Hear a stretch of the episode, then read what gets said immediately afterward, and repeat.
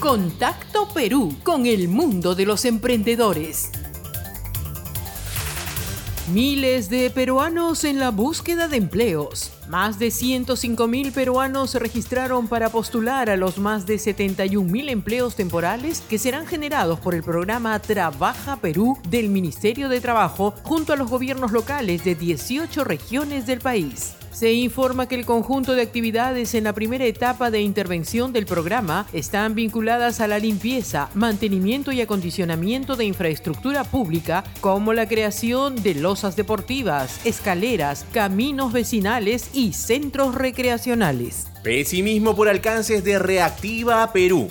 El presidente del gremio de la pequeña empresa de la Cámara de Comercio de Lima, Jorge Ochoa, espera que los programas de Reactiva Perú lleguen a beneficiar a 500.000 micro y pequeñas empresas en el país, para así tener un salvavidas en medio de la pandemia. Sin embargo, aclara que la realidad es distinta, así que será difícil cumplir con esas expectativas, pues muchas pymes no podrán acceder a esos créditos porque no cuentan con un historial crediticio. Peluquerías tratan de sobrevivir.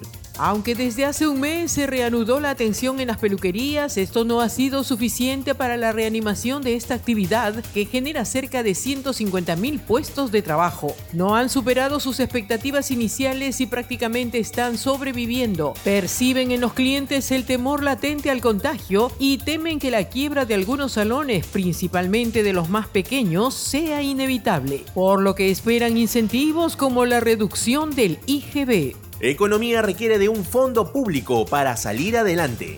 El exministro de Economía, David Tuesta, reconoce que los mayores riesgos que generan incertidumbre es el contagio del COVID-19 y las elecciones generales del 2021. Por ello, cree que es necesario que el gobierno inicie un programa agresivo de inversión pública equivalente al 3% del Producto Bruto Interno. Tuesta sugiere que el gobierno podría plantear 5 o 6 megaproyectos relacionados con salud para construir hospitales, entre otros. Recomiendan destrabar proyectos de inversión. Los entendidos en proyectos de inversión consideran que el gobierno, en lo que le queda de gestión, debe impulsar los proyectos ya adjudicados como la ampliación del aeropuerto Jorge Chávez, la reestructuración con cambios y algunas concesiones de asociaciones público-privadas. A propósito, el jefe del gabinete ministerial, Pedro Cateriano, adelantó que Martín Vizcarra en su mensaje presidencial por fiestas patrias anunciará medidas para destrabar los proyectos que generan prosperidad.